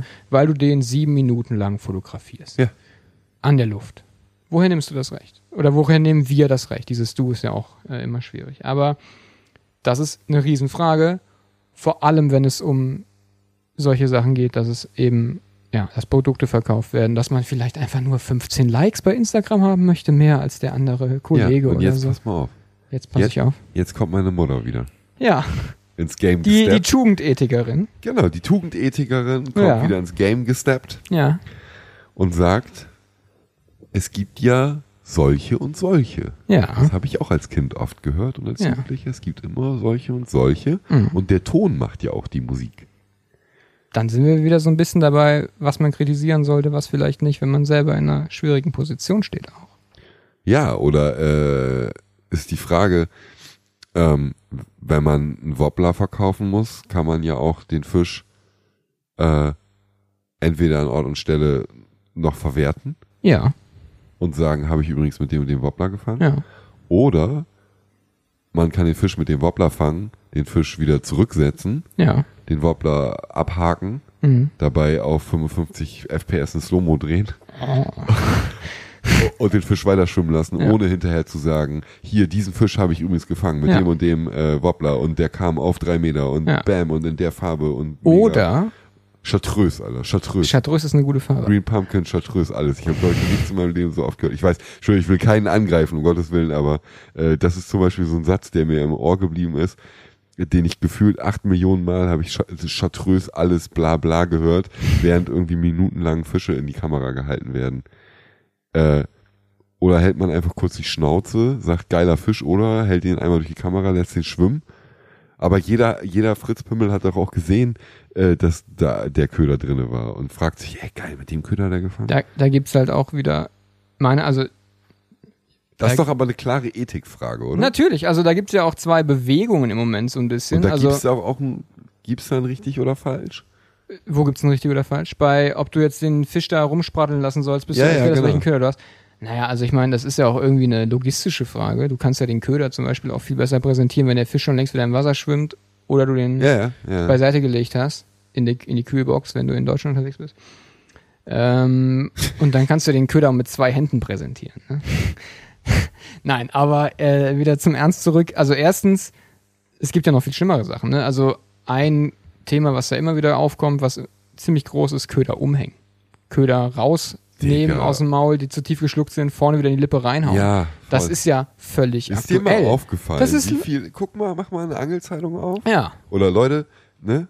macht mal eine Angelzeitung Macht mal eine auf. Angelzeitung auf, guckt da mal rein, äh, wie viele geile Fische da von äh, Leuten gefangen werden, wo der Köder immer im Maulwinkel zur Kamera hinhängt. aber auch 90 Grad zur Kamera, genau Ja, die Breitseite. Ja, ja, voll. Ich weiß auch von, von äh, Angelprofis, jetzt leak ich hier mal ein bisschen. Ich bin jetzt mal kurz hier der, der äh, Edward Snowden, Christoph Snowden der, der Angelszene. Aber das ist ja jetzt ein, bin ich jetzt nicht der Einzige oder der Erste, der das sagt, aber ich weiß halt auch von, von Leuten, die äh, gesponsert werden von irgendwelchen Marken, dass sie auch mit anderen Ködern natürlich angeln und fangen und dann auch gerne mal einfach den äh, Köder ihres Sponsors zum Foto ins Maul hängen. So, Ja. Peng ist, Peng. kann man ruhig mal so sagen, Sowas- wie es ist. Sowas passiert, kann ich auch ein bisschen die Hose runterlassen. Vor langer, langer Zeit in einer weit, weit entfernten Galaxie habe ich sowas auch miterlebt. Ähm, sowas passiert. Und dann ist eben die Frage, und dann wird es ja relativ offensichtlich, also ne, wenn man es auch wieder vielleicht in so einen alltagssprachlichen Satz bringen möchte, muss das denn wirklich sein für deinen für deinen Profit, für deinen mehr Likes bei Instagram haben, auf dem Rücken beziehungsweise auf dem ja auf dem Fisch quasi, der 15 Sekunden länger ersticken darf dann an, Ja, an der Luft. genau. Ja, das ist die Frage.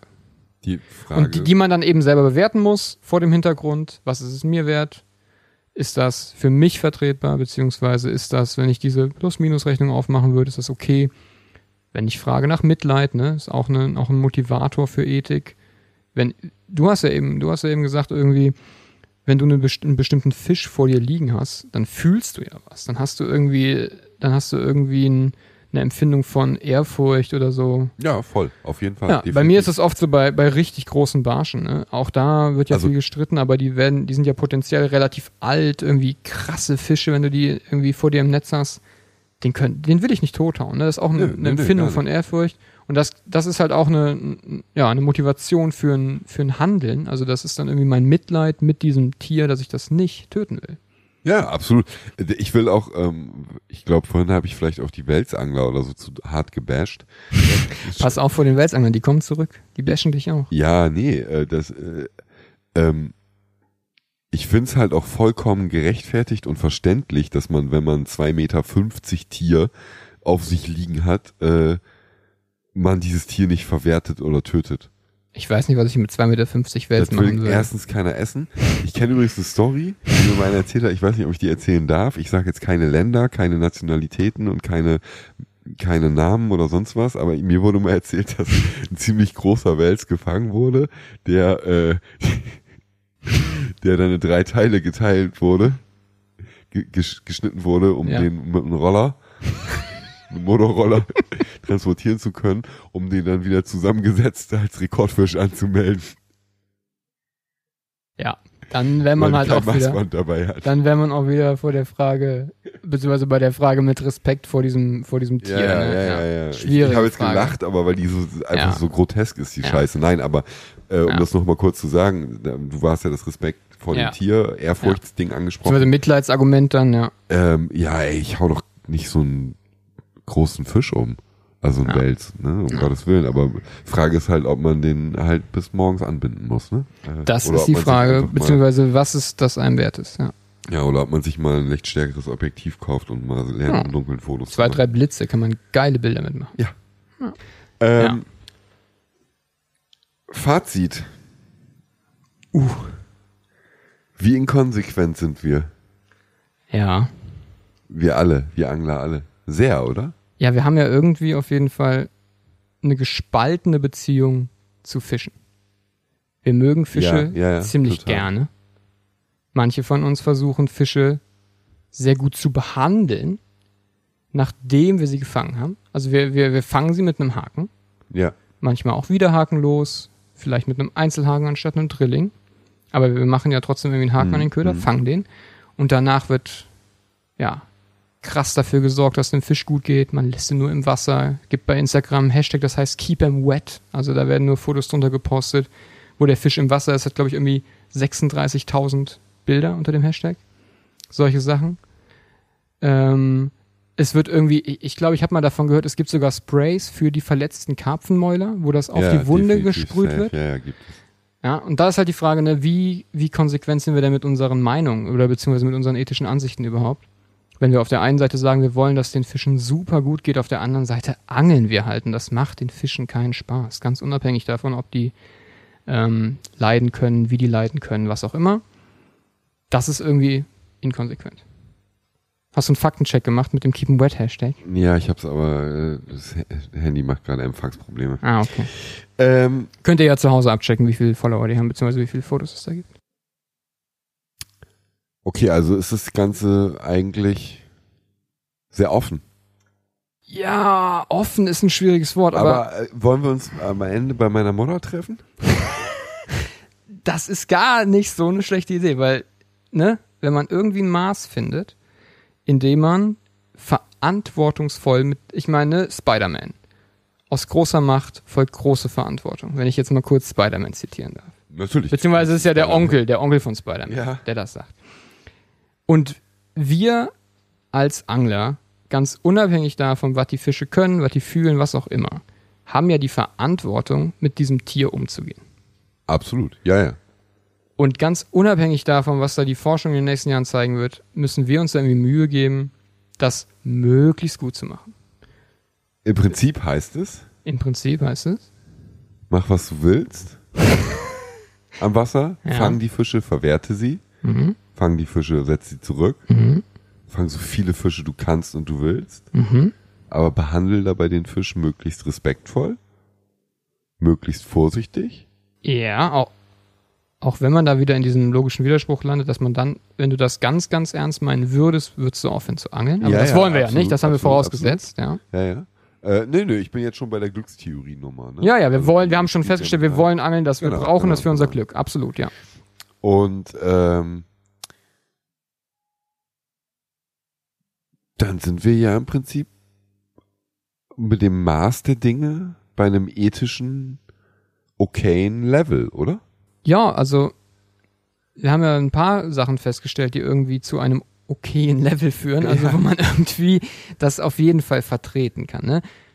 Problem ist, du hast eben gesagt, wir sind alle so inkonsequent. Naja, wenn wir ganz, ganz, ganz konsequent immer nur ethisch gut handeln wollen würden, würden wir nicht angeln. Dann würden wir nicht angeln, dann würden wir nicht fliegen, dann würden wir gar kein Fleisch Ja, mehr essen, dann würden wir nichts mehr tun. Dann landest du irgendwann an einem Level, wo du alles sehr, sehr doll einschränkst. Dann würdest du irgendwie 50 Prozent deines Gehalts spenden, um irgendwelche anderen Leute zu retten, weil eben dein, dein Luxus, den du mit dem Geld machst, weniger wert ist als irgendwie das Leben, was du retten kannst. Ja, ja, absolut. Wenn wir das aber nicht unbedingt wollen, sondern irgendwie da ein Maß finden wollen, irgendwie einen Mittelweg finden wollen, dann kommen wir irgendwo an, ja, wie wir das festgestellt haben. Wir wollen irgendwie dann möglichst gut behandeln unter den Voraussetzungen, dass wir angeln. Wir wollen möglichst respektvoll damit mit dem Tier umgehen vor der Voraussetzung, dass wir trotzdem noch angeln wollen. Wir wollen möglichst wenig Quatsch machen mit, ja, mit allem drum und dran, was beim Angeln so dazukommt, mit Müll, mit Umgang mit Natur, vor dem, vor der Voraussetzung, dass wir eben weiterhin angeln wollen. Okay, also halten wir am Ende fest, äh, der Ton macht die Musik, Ja, auch untereinander. auch untereinander, Mhm. absolut. Äh, und äh, Man, jeder kann sich fragen, in welcher Position er ist, bevor man kritisiert zum Beispiel. absolut, absolut. Und äh, jeder sollte sich selber einfach mal reflektieren, was er tut, Was es einem das wert ist, was gewisse Sachen zu ist, tun. welche Ja. Konsequenzen das sein Handeln hat. Genau. Und dann sind wir auch schon äh, bei einem relativ einfachen äh, Rezept Ethik zu ermitteln. Oder? Mhm. Und Ethik beim Angeln zu ermitteln. Also es gibt Ja. kein richtig und kein falsch, es gibt kein schwarz und kein weiß, es gibt aber ein Scheiße und ein okay. Ja, also es gibt ein richtig und ein falsch Ja, vor verschiedenen Ja, ja, an Positionen. Aber ja, ja, ja, klar. Wenn wir voraussetzen, dass Äh, wir angeln wollen, Aber dann. ich nehme ja. jetzt mal einen Durchschnittsangler, Ja, ja, einfach klar. mal angeln Ja. geht, so äh, wie wir. Okay, äh, möchtest du noch was loswerden zu dem Thema äh, Angeln und Ethik? Na, ich glaube, wir haben das relativ schön gemacht und relativ schön festgehalten, einfach damit, dass man, wenn man eben weiterhin angeln möchte, sich Mühe dabei geben sollte, zu reflektieren, eine Mitte zu finden, es möglichst gut zu machen und eben daraus auch Konsequenzen zu ziehen. Ne? Ja. Gibt genug Punkte, irgendwie Widerhaken, Drillinge, all solche Sachen. Sehr schön. Ja, dann äh, Peter, vielen Dank Danke für dir. die äh, ähm, Einschätzung aus philosophischer, wissenschaftlicher Sicht. Und äh, ich hoffe, euch sind die äh, Ohren nicht abgefallen in den letzten anderthalb Stunden mit unserem äh, tiefgründigen, schwammigen Geschwätz. Aber äh, ich glaube, das war schon äh, ganz gehaltvoll und ist ganz gut, um euch vielleicht selbst mal ein bisschen zu hinterfragen und äh, ein bisschen zuschauen, was macht ihr eigentlich den ganzen Tag und warum. Ich hätte es nicht besser sagen können. Wow. Schöner Abschluss. Gut. Peter, hau rein. Hau rein. Eieieiei, anderthalb Stunden philosophisches Gesabbel über Angeln und Ethik. So viele Fragen und so wenig Antworten. Zumindest konkrete Antworten haben wir fast nirgendwo gefunden und genau darauf wollten wir eigentlich auch hinaus. Ich sag's am Ende auch nochmal, hier ging's wirklich nicht darum, mit dem Finger auf irgendjemanden zu zeigen, sondern hier ging's wirklich darum, euch Denkanstöße zu liefern, vielleicht euer Verhalten zu reflektieren oder das Verhalten von euren Freunden zu reflektieren, mal mit ihnen drüber zu sprechen und uns einfach allen mal wieder vor Augen zu führen, dass wir uns in der Natur bewegen, dass unser liebstes Hobby mit Lebewesen zu tun hat und ähm, dass wir uns wirklich täglich einfach mit Ethik auseinandersetzen müssen, auch wenn viele von euch vielleicht noch nie darüber nachgedacht haben. Also, grundsätzlich ist nichts Falsches daran, auf Welse zu angeln. Es ist auch nichts Falsches daran, auf Karpfen zu angeln oder in Forellenpuff zu gehen. Um Gottes Willen. Macht das, Leute. Aber denkt vielleicht nochmal über meine Mutter nach, ne? In Maßen und nicht in Massen. Und der Ton macht die Musik und so. Also, wir hoffen, dass euch diese Folge gefallen hat und äh, ihr ein bisschen was mitnehmen konntet. Wenn ihr mehr von Peter erfahren, hören, sehen wollt, dann checkt ihn auf Instagram, FlyFishingPete. Da äh, gibt's jede Menge coolen Fliegenfisch-Content und wenn ihr Bock auf seine Streamer habt, die er übrigens selber bindet, dann checkt mal streamerfabrik.de, da könnt ihr eine Menge geiler Raubfisch-Streamer für Hecht, Zanderbarsch und äh, Meerforellen kaufen. Wenn ihr mehr von mir sehen und hören wollt, dann checkt mich auf Instagram internet-8000. Da findet ihr jede Menge Blödsinn und äh, auch ein paar Behind-the-Scenes-Geschichten, was die Podcasts angeht. Natürlich solltet ihr den Dicht am Fisch Instagram-Account auch abonnieren und ihr solltet bei uns auf der Website vorbeischauen auf www.dichtamfisch.de. Checkt da auch den Shop und äh, bestellt euch mal ein paar coole Sachen. Ansonsten vielen, vielen Dank für das äh, unglaublich gute Feedback zu den ersten zwei Podcast-Folgen. Ich hoffe, das wird jetzt mit dieser Folge hier nicht schlimmer. Ich stelle mich auch auf einen kleinen Shitstorm ein, aber habe da eigentlich auch gar keinen Bock drauf. Aber wir werden sehen. Wir haben auf jeden Fall für dieses Jahr noch ein paar richtige Schmankerl für euch im Kasten. Eigentlich wäre die Episode 3 auch mit einem richtig krassen Stargast gewesen, aber das mussten wir Corona-bedingt leider ausfallen lassen. Aber äh, aufgeschoben ist ja nicht aufgehoben und das werden wir definitiv dieses Jahr noch nachholen. So, euch ein paar dicke Fische und äh, wir hören uns dann beim nächsten Mal.